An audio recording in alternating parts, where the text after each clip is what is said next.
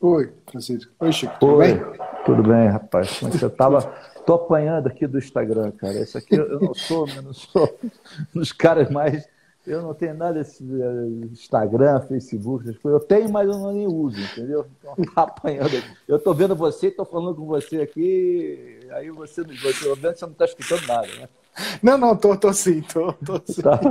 Não, não, é, eu, eu também eu sou, o é, o Instagram também para mim é uma, é uma novidade. É novidade, né? Tanto que o pessoal falou, você não tem conta? Eu falei, não, não tenho conta.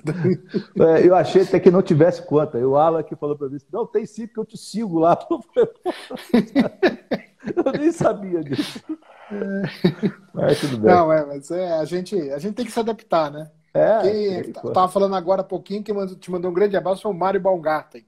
Ah, é, cara? Pô, É. Muito tempo que eu não vejo ele. Pois é, É tá mesmo? aposentado, tá vivendo bem lá em Avaré, tá tranquilo, né? É, eu sei disso. É. Pô, brigamos muito no passado. Pois é, eu sei. Você era do CDMA Fórum, né? É. E ele botava as carniças, assim, as, as fotografias de carniças. Bons É, tempos, bons tempos. Bons tempos, né? Bons tempos. Então ele mandou um abração pra você. Tá bom, manda outro para ele quando você encontrar com ele. Falou que lá a conectividade lá da terra dele não, não, não, não possibilita grandes coisas. É, é, é. Bom, é vamos, bom. vamos, Vamos vamos começar aqui. Bom, o pessoal, boa tarde. Vocês desculpem aqui a informalidade que a gente começou o nosso papo, né? Conheço o Chico já há muito tempo, né? Grande parceiro. E então é- é- nós estamos falando com o senhor Francisco Soares, né? VP de Relações Intergovernamentais da Qualcomm na América Latina. né?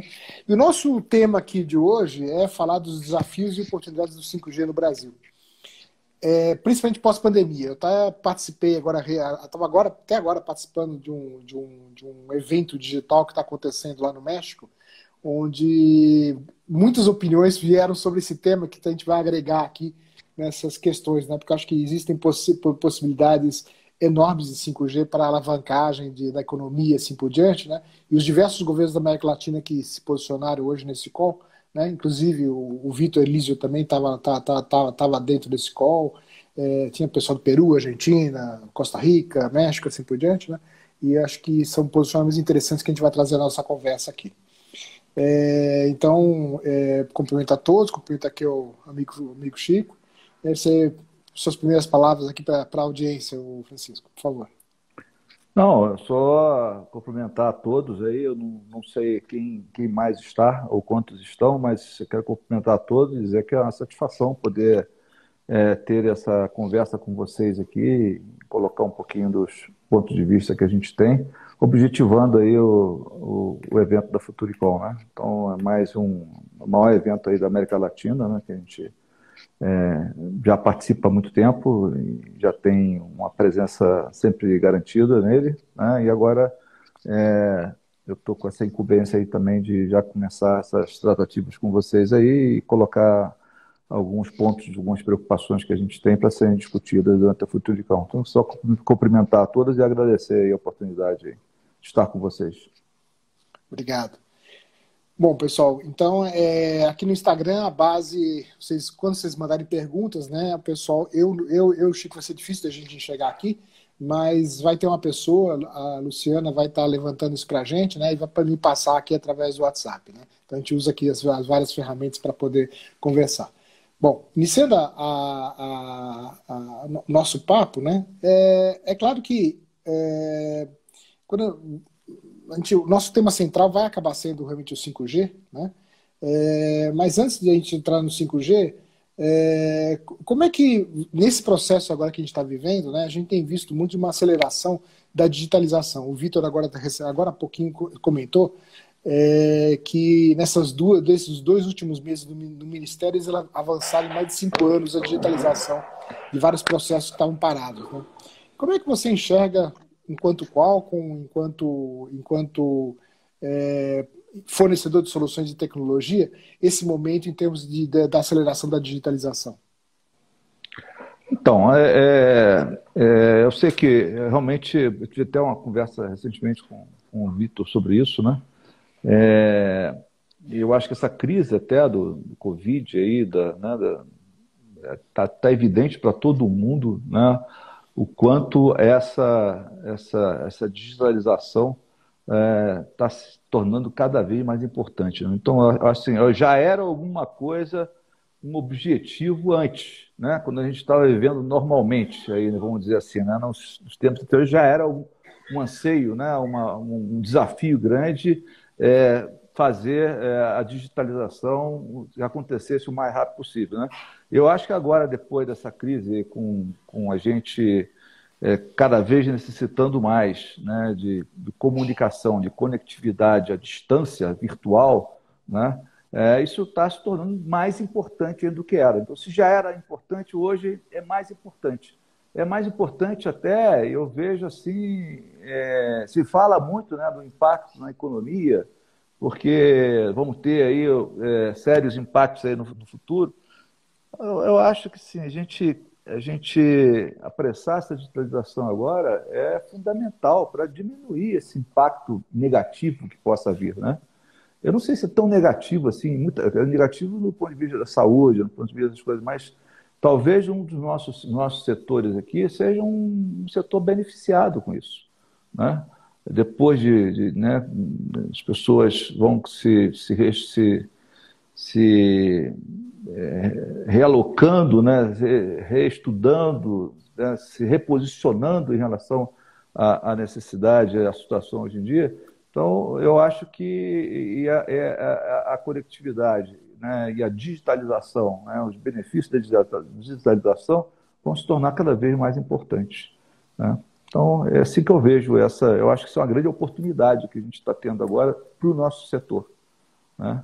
Outro dia eu participei de, uma, de uma, um evento, né, e a, e a, pessoa, não foi nem eu que falei, a pessoa ah, comentou assim, ah, quem tem ações de empresas é, de aviação, vendam. Quem, tem, quem não tem de empresas de telecom, comprem. Né? Então, é uma posição interessante de se pensar. Né? Eu, acho que, eu acho que o nosso setor pode ser impulsionado por isso. Até. Perfeito. Não, é, é, é, a nossa percepção, inclusive, inclusive hoje, hoje nesse, né, nessa reunião com os, com os colegas da América Latina, é, apareceu muito a questão de, de novo da brecha digital, né, como é chamado, né, é, no mercado, e que em função dessa, que nós temos agora, é, fechando a brecha digital, a gente tem chance de fechar as brechas econômicas que essa pandemia está trazendo. Né? Então, acho que isso é uma temática interessante é, seja em termos de investimentos, seja em termos de aplicações que a gente vai trazer novas aí para o mercado. Né? É, agora entrando já no nosso tema 5G, né? É, que tecnologias e setores você acha que a tecnologia vai realmente impactar e vai mais beneficiar o 5G? É, não sei se a, a, tua pergunta é em que setores que o 5G vai beneficiar? Vai beneficiar é, o 5G ou que o 5G vai beneficiar? Não, o 5G beneficiará isso. O 5G beneficiará quais setores?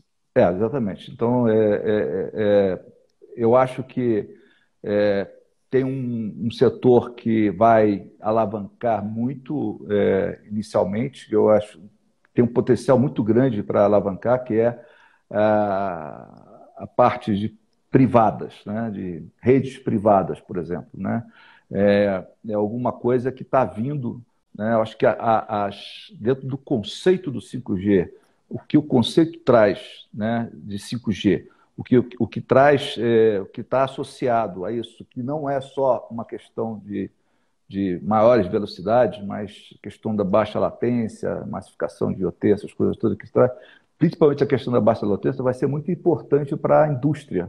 Né? Então, no setor privado, né, no sentido de melhorar né, a, a, produtividade é, do setor privado, acho que o 5G vai ser importantíssimo. Né? Ele vai alavancar muitas soluções novas né, e que vão ser é, estão muito aderentes ao setor privado. Né? Então, então, fábricas, grandes empresas, robótica, né, inteligência artificial, né, então a possibilidade que vai trazer né, de, de, de, manutenção, de aplicação de, de inteligência artificial para uma série de novas atividades, isso o 5G vai trazer, né, com, com uma baixa latência, com uma, uma segurança bastante boa. Então, assim, eu acho que um, um setor que vai ser extremamente beneficiado vai ser o setor eh, de indústria, né? Também outros setores, né? A gente acho que até a área, a parte de saúde também, eu acho que muitas soluções hoje, devido à confiabilidade que você vai ter é, com a vinda do 5G, né? Isso é um dos, das características do 5G, né? Muitas coisas que você não tinha muita segurança de fazer hoje na área de saúde, né? Por, por uma questão de, de, de segurança de dados, de transmissão de dados, que você não vai ter mais, que você vai abrir um campo muito grande também na área de saúde, né? Já tem empresas, eu tenho falado com muitas empresas que são desenvolvedoras de soluções para a área de saúde, que já notaram a demanda, como cresceu a demanda né? É, hoje, já, mesmo sem a gente ter 5G. Na hora que você tiver o 5G, você vai conseguir fazer outras coisas que você não consegue fazer hoje. Né? E que dependem dessa baixa latência, que depende dessa, dessa, dessas novas características do, do que o 5G vai trazer. Então, acho que vai ser um setor muito beneficiado. E um outro setor também que eu acho que vai ser muito beneficiado é o setor automotivo, o setor de de, de carros autônomos, né? não, não carro autônomo para agora, né? mas vamos dizer, é, carro conectado, né? então com várias novas features, novas, novas soluções que vão vir né? É, baseados em tecnologia 5G. Né? Inclusive segurança, de segurança, associados à segurança da, da direção, né? informação, é, com precisão, com rapidez. Então, é um outro setor também que vai ser extremamente beneficiado. Eu diria esses três, essas três áreas aí são bastante, serão bastante importantes, bastante beneficiadas pelo 5G. É, o, e, e, nós temos aqui no Brasil uma, uma, uma, um quadro muito interessante de distribuição, aumento da competição, digamos assim, né, mas uma, uma, uma questão grande de crescimento de cobertura através dos ISPs. Né?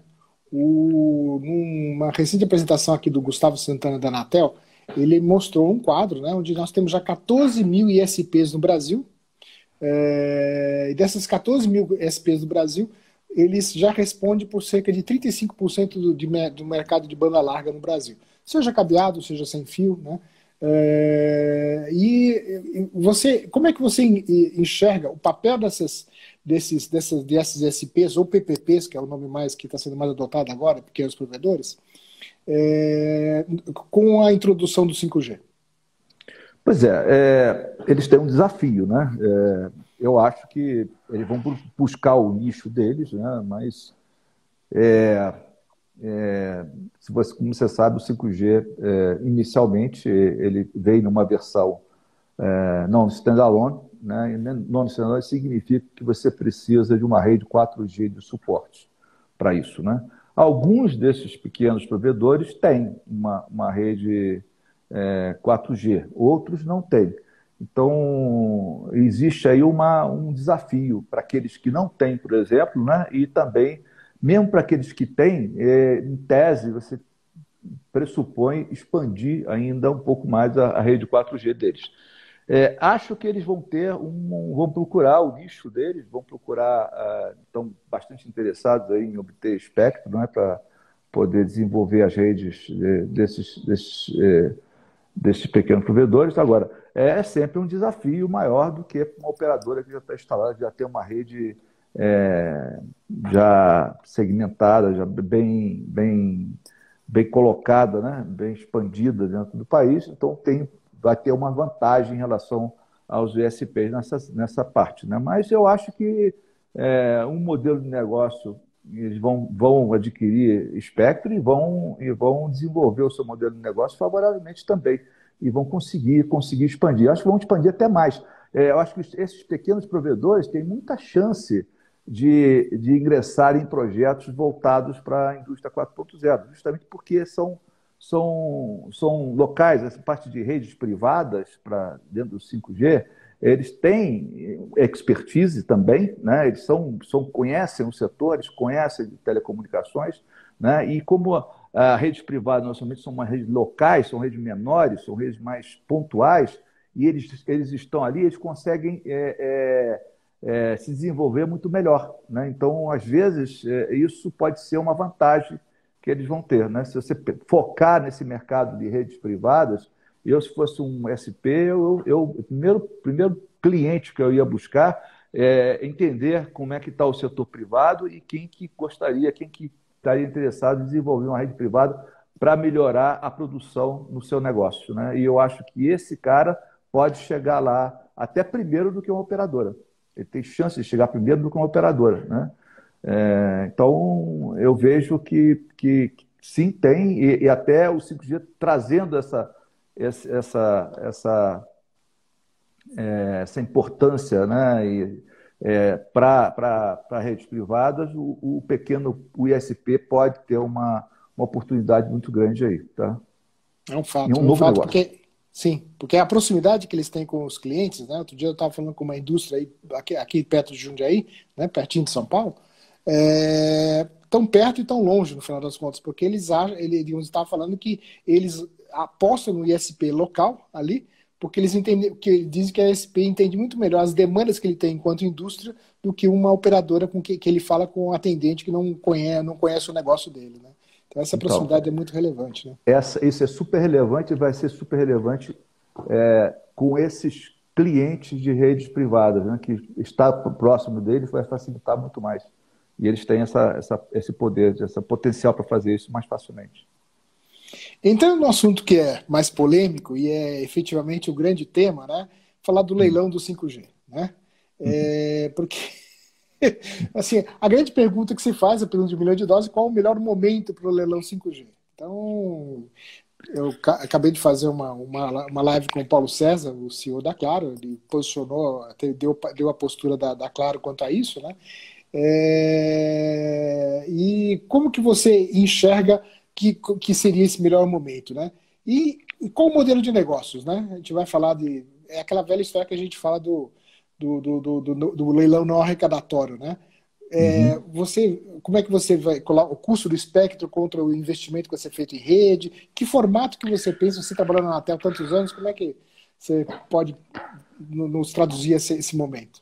Pois é, mano, esse é um ponto interessante, né? Eu vou dizer assim, do ponto de vista, se eu fosse pensar assim um coco, quando você fez a pergunta, assim, a primeira resposta que me veio na cabeça é dizer para você de imediato, assim, sem pensar muito, é assim, o eleição ela devia ter sido ontem, né? O leilão é para ontem, né? Claro, por aí tem uma questão de interesse da Qualcomm, mas sendo bastante pé no chão, né? Sendo é, olhando muito bem, é, com, com cuidado também os, as dificuldades também das operadoras em termos de investimentos, essas coisas todas. Eu não tenho dúvida nenhuma que, do ponto de vista da sociedade, o leilão ontem era a melhor coisa. Se a gente já tivesse 5G hoje, com essa crise que a gente está tendo, a gente poderia estar superando ela muito mais facilmente. Então, não tenho dúvida que oportunidade, do ponto de vista de trazer os benefícios para os usuários, né, benefícios sociais, benefícios econômicos sociais é, para o usuário, é, se a gente já tivesse esse leilão antes, é, seria muito melhor. Agora, é, a gente não tem e tem aí uma discussão de quando que é o, o tempo mais apropriado. Né? E, é, pelo que a gente escuta, os operadores estão reclamando muito da questão é, do, do, investimento, né? da, do poder de investimento nessas novas redes, que é um investimento alto e que tem que ser levado em consideração, evidentemente. Se bem que eu acho também que se esse investimento for bem feito, for bem planejado, você vai ter um retorno sobre isso daqui, né? Não é só uma não, só, não é só gasto, né? Você vai investir mais, mas você vai investir sobre alguma coisa que vai te dar retorno. Né? E aqueles que fizerem o melhor investimento, que adotarem o melhor, é, é, a melhor forma de desenvolver essa rede, eles vão ter um retorno mais rápido e maior, né? em função do, de, de entender os nichos de mercado. Né? Acho que o operador não pode pensar é, no futuro em, em, em, só em. Acho que hoje em dia ela já está um pouco, já está mudando um pouquinho, mas não pode ficar só dentro do ramo da conectividade. Né? Ela tem que oferecer serviços também, né? outros tipos de serviços. Então, a conectividade é a base para todas as aplicações que vão vir. Né? E muitas dessas aplicações são oportunidades de negócios, são oportunidades de ganhar dinheiro, né? de, de ganhar. E as operadoras têm que se reinventar para que estejam à frente dessas oportunidades, né? para reter a receita. Não. Se for vender, se for para vender só conectividade, é melhor ela empurrar com a barriga 10 anos aí, porque não, não vai ser aí que vai dar, vai dar o dinheiro. Né? Então, é, é isso é uma, é uma coisa importante. Agora, é, é preciso ter é, recursos para investimentos iniciais. Né? Então, é, o que a gente defende, tem defendido muito, né, e acha que a Anatel já podia ter evoluído mais rápido para isso, não fez isso até hoje, é que esse modelo, na realidade, eu estou há 12, há 13 anos na Qualcomm. Eu, quando era na Anatel, era esse modelo de, de, de leilão. Não mudou praticamente nada. Né? Então, isso aí já deveria ter evoluído muito mais, poderia ter evoluído muito mais rápido até em direção ao que faz o Chile, por exemplo. Né? O Chile, há muitos anos, é, adota um modelo de beauty contest. Né? Você, não, não, você não, não faz um, um, leilão, né? eles nem chamam de leilão, é um concurso. Por que, que é um concurso? Porque cada operadora vai lá, apresenta o seu projeto, é, apresenta a, a, o, seu, o, seu, projeto de investimento é, em rede, em cobertura, em tempo, Entendeu? Então ganha aquele que apresentar os melhores projetos e que, que sejam mais adequados com, com, com... E não vai recurso nenhum para o tesouro, não vai nada para o tesouro, só vai é, tu, o que ela vai, o que ela está, é, ela ganha o espectro de, em função daquilo que ela se compromete em investir na própria rede, né? na própria rede dela.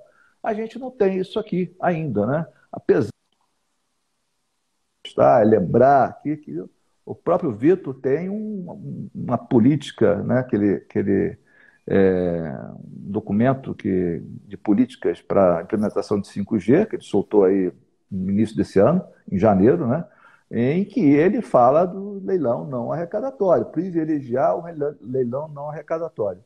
Né? Na audiência pública da Anatel, eles comentaram que, o leilão, que esse leilão da Anatel é não arrecadatório. Bom, eu estou procurando aqui até agora, nas regras do leilão lá, para te encontrar onde é que está dizendo que ele não é arrecadatório. Ele só tem, desconta lá alguns investimentos, algumas obrigações que o governo está colocando, vão descontar alguma coisa para fazer a migração aí do, dos TVRO, mas o resto vai para o Tesouro, né? a menos daquela faixa do, do de 60 MHz, das ISPs, né? é a única que tem lá, que tem realmente uma regra de 90 a 10%. Então, 90% é investimento na própria rede é, é, e 10% só vai para o Tesouro. Por que não essa regra para todos as, as outros, outros blocos? Né? Eu acho que seria um negócio muito. Principalmente agora.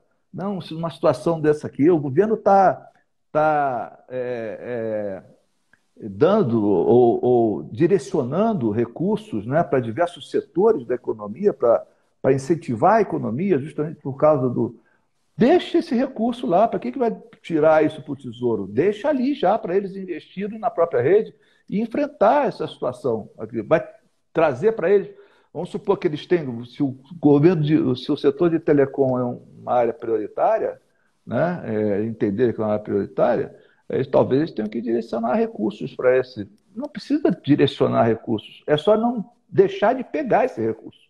Né? Então, coloca, transforma isso em, investimento, em obrigações de investimento e deixa que as operadoras consigam usar isso né, para suas redes, para investir nas suas redes. Porque senão ela vai ter que dar, pagar pelo espectro, é, abrir mão desse capital grande, que vai. Na, ninguém vê, isso aí vai para o tesouro, né? e aí ainda tem que ter o outro recurso para fazer investimento na rede. Então, nesse aspecto, elas têm razão de estar reclamando. Né? É, tem razão de querer. Eu só não acho que o tempo vai ser é, vai resolver isso. Não é o tempo que vai resolver. É a mudança do modelo é que resolveria isso. Justamente essa seria o bottleneck, né? Que eu, que eu vejo, né? E não atrasar. Né? Atrasar, eu acho que não é a pior solução entre todas elas. Né? Não, e a gente sabe que investimento em telecom, em conectividade, né, é um habilitador gigante da, da, da economia. Né? Ah, recentemente, no ano passado, a Vivo até mostrou alguns casos de uso muito interessantes que eu, quando levou conectividade para algumas cidades do interior é, do Pará, no, foi o projeto, né? É, como a, é, a economia cresceu em termos de criação de novas empresas, de novos negócios, pequenos, pequenos e médios negócios dentro dessas cidades, né? Porque passaram a ter conectividade, passaram a realmente poder Exato. se comunicar com o resto do mundo, né? E isso é Exato. é habilitador de, de PIB, né? É. Bom, e você se você olhar aí a, a, a, os, alguns os relatórios que foram feitos aí dentro do, do, do agronegócio, né? o grande desafio hoje do agronegócio, o maior desafio, 90%, é conectividade. Uhum. É, exatamente. É, e em relação à frequência, Chico, como é que a gente está, o Brasil se posiciona em termos de quantidade e disponibilidade de espectro para que a gente possa botar o 5G no ar? É, então, eu, eu acho assim, o Brasil está numa posição hoje, né, dentro daquilo que está sendo proposto, privilegiada. Eu acho que nós estamos bem, né? Nós já não éramos o, o mesmo se você contar com as novas do 5G, você pensar pensar em termos de espectro, a quantidade de espectro que a gente tinha aqui no Brasil, comparado com outros países da América Latina e até outros do mundo, o Brasil sempre teve uma posição muito boa. Eu acho que o, o, o, essa, essa área, esse trabalho é, que foi desenvolvido de disponibilizar espectro para 5G é, aqui no país está é, sendo bem feito. Né? No início, a gente tinha uma grande preocupação, porque é, só via aí um espaço para 200 MHz na faixa de 3,5 e mesmo assim com uma série de problemas aí de interferências com satélite, não sei o que, né? Então hoje a gente vê uma, uma situação muito mais confortável. É, a gente mais do que dobrou isso, né? Porque dobrou no sentido de espectro para é, é, que vai ser oferecido para o leilão, né? Que vai de 3.3 até 3.7, a gente tem 400 MHz hoje né? E não são muitos países no mundo que têm essa quantidade toda hoje disponível. Tá? Então, 400 MHz é uma, uma quantidade é, bastante razoável para isso. A gente vai precisar de mais no futuro, não tenho dúvida com a evolução. Mas eu acho que para começar agora, nós estamos numa situação muito boa. Né? Desde que esses 400 MHz realmente sejam, é, possam ser usados né? e ainda mais com uma, resolvendo o problema uh, da interferência né? do, em cima da, dos TBRO, né? que você, segundo a proposta, é jogar, colocar eles lá para acima da faixa de 3.8 ou migrar para a banda KU. Né? Então, é, eu sempre defendi a migração para a banda KU, Uh, mas também aí tem outros aspectos de quem paga isso, como é que isso vai acontecer, então não, não, não, não sei é, nesse momento te dizer é, qual seria a melhor estratégia. Né? Mas assim, sem dúvida nenhuma, indo para cima de 3.8, você sobra 400 MHz e ainda tem esse, esse espectro aí de 3.7 até 3.8, né, que é um espectro potencial também para ser usado também. Não vai ser licitado, mas ele pode ser usado, por exemplo, para aquilo que eu comentei anteriormente, para redes privadas. Né? Então, é, em vez de você ter uma licença é, de operadora, é, ou seja uma ISP, ou seja uma operadora comercial, regular, né? Usar uh, uma rede para redes privadas usando o espectro que eles adquiriram, é, também a possibilidade do próprio, da própria empresa é, solicitar uma licença para a Anatel e esse espectro de 3.7 a 3.8 aí poderia ser usado para construir a sua própria rede privada. Né? É, não se sabe se a operadora vai ver é, modelo de negócio ou interesse em prestar é, uma cobertura de 5G para toda e qualquer empresa que solicitar. Né? Depende de ter lá outras coisas que talvez ela não tenha no momento, mas é, abre a possibilidade de, de se ter, sim, essa, uma rede 5G privada em determinadas condições, usando esse espectro de 3.7 a 3.8. Então, se a gente pensar assim, bem friamente, né, a gente está numa situação boa, porque a gente tem 400 MHz que vai ser licitado para as operadoras, ainda tem mais 100 MHz que tem possibilidade para ser usado dentro de um conceito de rede local de rede privada.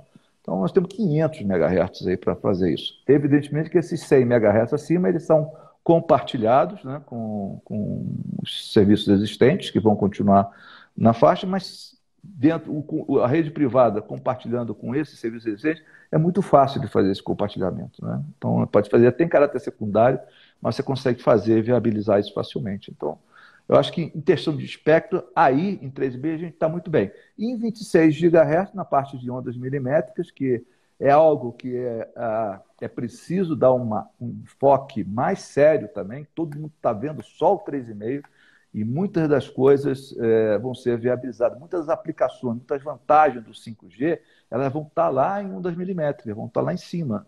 Né? Mas a gente tem a faixa toda praticamente liberada, né? a gente não tem uma dificuldade é, de usar essa faixa. Então, a gente tem praticamente todo o espectro ali é, disponível e faz parte do, da, da, da, licitação.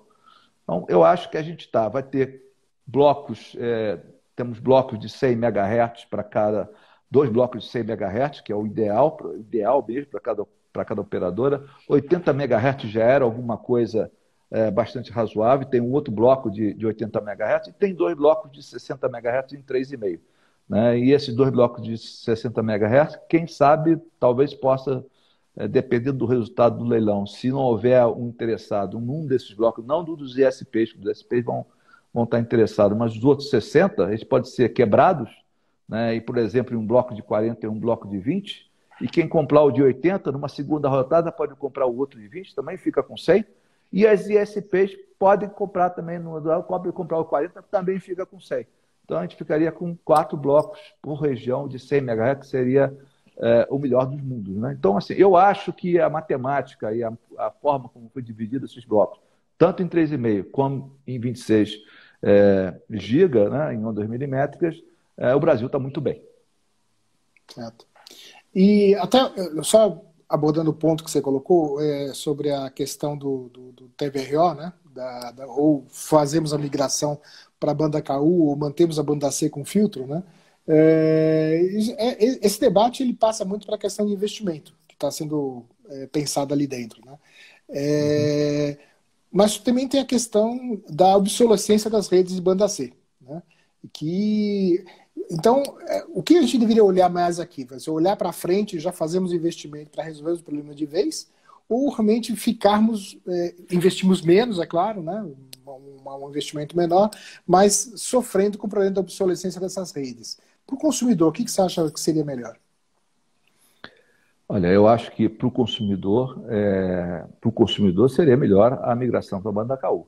Né? E, é, na realidade, não só para o consumidor. Eu acho que você se pensar num, num, numa estratégia de mais médio e longo prazo, a migração para a banda KU, ela vai ser inevitável. Né? Isso vai, essa é a grande tendência. Você vai olhar aí, tem várias empresas hoje em dia que só estão olhando banda KU agora. Né? Então, mesmo empresa de satélite. Então, eu acho que essa migração para banda KU, ela é inevitável. Ela vai acontecer, mais cedo ou mais tarde. Né? A grande pergunta que eu me faço é, é o seguinte: vale a pena a gente fazer um investimento em filtros, em um monte de coisa agora na banda, uh, na banda de 3,5, para alguma coisa que você sabe que daqui a pouco vai ter que jogar esse filtro tudo fora, porque vai para a banda KU e, e, e, e, Entende? E o investimento não é pequeno, é um investimento alto. Né? Agora, uh, é preciso ter um pouco mais de razoabilidade na hora de, de discutir essas coisas. Que se queira que se gaste alguma coisa né, é, para ajudar essa migração, é, tudo bem. É, eu acho que é razoável ele indicar isso, até por, por ser uma necessidade anterior, se fosse olhar pelo modelo de negócio, eles continuariam por mais algum tempo aí, né, e pensando que já aquilo já está imobilizado, né, aquele investimento está praticamente imobilizado ali dentro, então, é, pode ser que tenha uma, uma, uma perda, né? então essa perda podia ser compensada de alguma forma. Né? Mas é, aí precisa, eu não não estou não a par das negociações, com qual, quais os valores que se falam, né? Mas assim, eu me assustei um pouco com aquilo que saiu aí publicado, que é uma migração para a banda KU, seria alguma coisa da ordem de 7 bilhões, números muito grandes. Né? Então, aí complica realmente de, de, tomar uma decisão dessa. A não ser que alguém bata o martelo, não, vai, vai ser para a banda KU, mas o que a gente vai pagar vai ser 3 bilhões, por exemplo, entendeu? E aí fica, que seja compatível com o que seria gasto para a migração para cima de 3,8. Né? Se fazer uma obrigação de, de ir para a banda KU e ressarcir na, na hora nesses valores aí, poderia ser uma coisa que é, faria, para mim, faria muito mais sentido. Seriam 3 bilhões bem empregados. 3 bilhões para ficar agora, depois você ter que sair de novo, jogar tudo fora, é um pouco, eu acho, um pouco. É, não é uma, uma, um, um, bom uso do recurso. É, perfeito. Chico, a gente vai entrar aqui nas perguntas que estão chegando aqui da, da audiência. Né? Uma primeira pergunta que chegou é, é se com a pandemia em si, com esse momento que a gente está vivendo, se aplicações de 5G é, que eram, antiga, eram antes protagonistas vão deixar de ser protagonistas para aparecerem novas aplicações. Ou não, mantemos o mesmo cenário? Não, eu acho que com a pandemia, eu acho que outras aplicações vão surgir sim. Né? É, talvez algumas que não, não, não, não eram antes tão é, evidentes e importantes vão se tornar mais importantes, né? e talvez outras que foram muito importantes talvez é, é, se tornem um pouco menos importantes, mas é, de qualquer forma a, a, a, vai mudar um pouco os, as, as, aplicações né, nesse sentido, mas muitas delas, muitas delas vão continuar também. Né? É, o, o, cenário, a Covid, ela vai trazer uma necessidade maior ainda, né? E, e novas aplicações, quantas, quantas soluções hoje, né? Que você dentro do, do, do, da crise que a gente está vivendo, né? Estão surgindo aí é, voltada para a área de saúde. A área de saúde teve uma impulsão, um impulso muito grande. Né? Isso talvez não, não tivesse acontecido, não fosse acontecer se a gente não tivesse essa, essa, então, é, era importante antes, vai ficar mais importante ainda agora, ficou mais importante ainda agora. Né? Então, desenvolvimento de aplicações, utilizando tecnologias de, de, de, de, é, de inteligência artificial, né? alocada para o setor de saúde, por exemplo, muita coisa nova vai, vai, vai, vai ser potencial vai ter um potencial muito maior agora. Então, vai mudar um pouco o cenário, mas é, é, continua sendo imprescindível a, a conectividade, né? mais ainda do que era antes. Perfeito. Outra pergunta que chegou aqui, Chico, é do, do Pedro Carvalho. Né? Ele, ele pergunta, basicamente, é, ele está falando da faixa, digamos que hoje a gente tem provedores de rádio de faixa não licenciada, né? É, que já fazem acesso de banda larga. Né? E tem aparecido soluções aí é, de operação com, com LTE, com 5G, mas para uso rural e uso restrito em pequenas comunidades. Né? Como é que você enxerga esse, essa evolução? O 5G é para é, porque hoje a gente tem operações de WiMesh em 5.8, Alô? Tudo, né? Oi, oi. É, a gente tem operações uhum. em iMesh em 5.8, né? E a gente sabe que tem aplicações, hoje a gente tem aplicações já com LTE é, rural, né, que a gente chama de LTE rural, né, e que já se apresenta evoluções para um 5G rural, né, para um 5G de aplicações em pequenas comunidades. Como é que você enxerga essa, esse, esse caminho? Pois é, então, é, eu acho que talvez, é, é, bom, uma aplicação rural, se a gente pensar em 5G para aplicações de rural, eu vou voltar de novo àquela, àquilo que eu, quando eu comecei falando. Né? Eu vejo o 5G extremamente importante eh, para redes privadas. E quando você pensa em redes privadas, elas não estão só na cidade. Você tem muita coisa, é, muita rede, muita empresa privada de grande porte e que você necessita de muita automação, que você precisa de muita é, é, é, conectividade com essa característica de, de, de, de baixa latência, né, de segurança da informação, que estão em áreas rurais. Né? Então você vai precisar levar. Então, eu, como é que eu vejo? Eu vejo você é, pensa no país nosso, né, dividido em áreas urbanas e áreas rurais, e você imaginar várias ilhas várias ilhas de conectividade 5G, por exemplo, dentro do, do da área rural. Né? É, então, talvez seja uma forma até de, dessa, dessa conectividade é, que a gente sempre está aí há muitos anos tentando levar para a área rural, mas justamente pelas aplicações novas que você vai ter em cima de 5G, muita coisa vai ser necessário que seja implementado em área rural.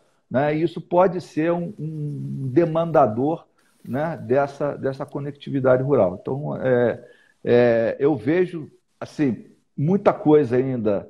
E a partir do momento que você coloca uma conectividade 5G dentro de uma área rural, você também vai ter é, outras aplicações que talvez você não precisaria de ter o 5G, mas como você já tem o 5G ali, você vai fazer através do 5G. Entendeu? Então, que não seria.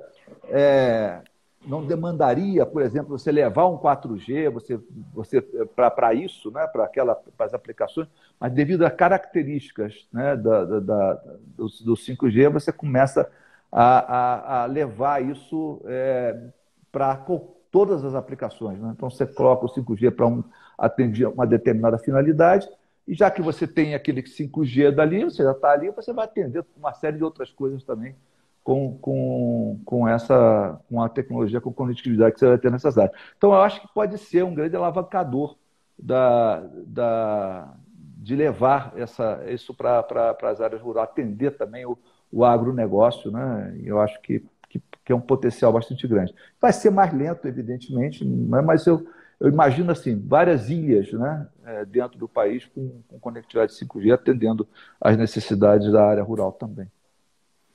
Aqui tem também, ainda ficando na área rural, o João Alberto Simões fez uma pergunta aqui que está muito associada a isso que você colocou, mas que passa também para aquela, aquela, digamos, aquela, aquele, aquela dimensão 3D que nós temos dentro do, do, do, do 5G, que nós não falamos só em apenas em capacidade, mas nós falamos em, na, na, na, na conexão massiva de, de, elementos, assim como também na baixa latência.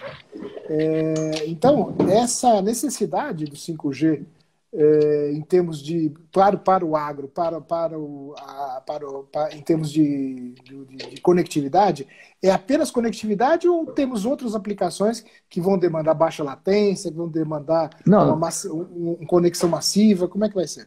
Então, é isso que eu estou falando. Na realidade, a, a, o 5G não é o principal. O 5G é a base de tudo, né? O importante é aquilo que você consegue fazer com 5G que hoje você não conseguiria fazer. Né? Então, quando você pensa é, em automação de uma indústria, né, é, muita coisa depende muito dessas características da baixa latência. Você vai conseguir só fazer com 5G. Então, você precisa do 5G para ter as aplicações, para você ter a automação, para você poder ter é, uma, uma melhorar a eficiência né, dessa sua da sua produção, vamos dizer assim, né? Aquilo que você você precisa de ter essa base que é do que é do 5G, né? Que é o que é o 5G. Então, as aplicações é que são importantes. O 5G ele é importante porque é ele que permite você ter essas aplicações, né? Então, são, são coisas que você com, com a tecnologia que você tem hoje você não consegue é, é, desenvolver com tanta eficiência, né? Então, você imagina uma, uma, uma indústria né, robotizada, né, que você tem é, uma ação dependendo da outra, né, passando de, um, de, um, de uma máquina para outra, com informações que você passa, e, e, você usa uma conectividade que não tem é, essa característica do 5G. Você não consegue fazer isso. Então, as aplicações que vão ser desenvolvidas é, para isso é que vão ser, vão ser importantes, né? vão ser, vai ser o diferencial. Né? Você vê, por exemplo, eu acho que é, a gente tem tido problemas aí muito com barragem, né? todos sabemos da extensão dos danos que causaram, né? É, então, é, você usar essas tecnologias que estão vindo agora, essas aplicações que estão vindo agora, por exemplo, associada a, a, machine learning, né? quer dizer, você conseguir predizer as coisas. Né?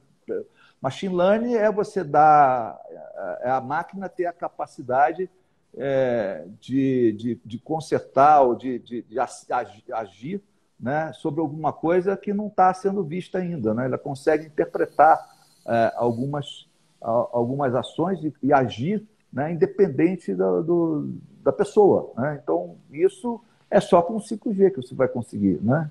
Então, muita coisa talvez possa ser resolvido é, em relação, por exemplo, a grandes catástrofes. Né? Então, você vai desenvolver aplicações né, baseadas, né, com, com suportadas pelo 5G, para fazer predições de fatos que, que, que, podem vir a acontecer.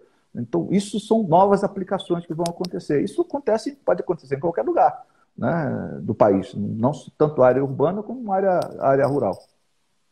É, e dentro disso que você está colocando, né, surge também uma outra questão aqui, que é o, o que a gente chama de slicing de rede, né, network slicing, é, que permite uma série de novas aplicações e serviços, como você falou, onde as operadoras mesmo terão uma, um potencial gigante ali de, de, de é, propor novas, é, novas situações para os seus clientes, né?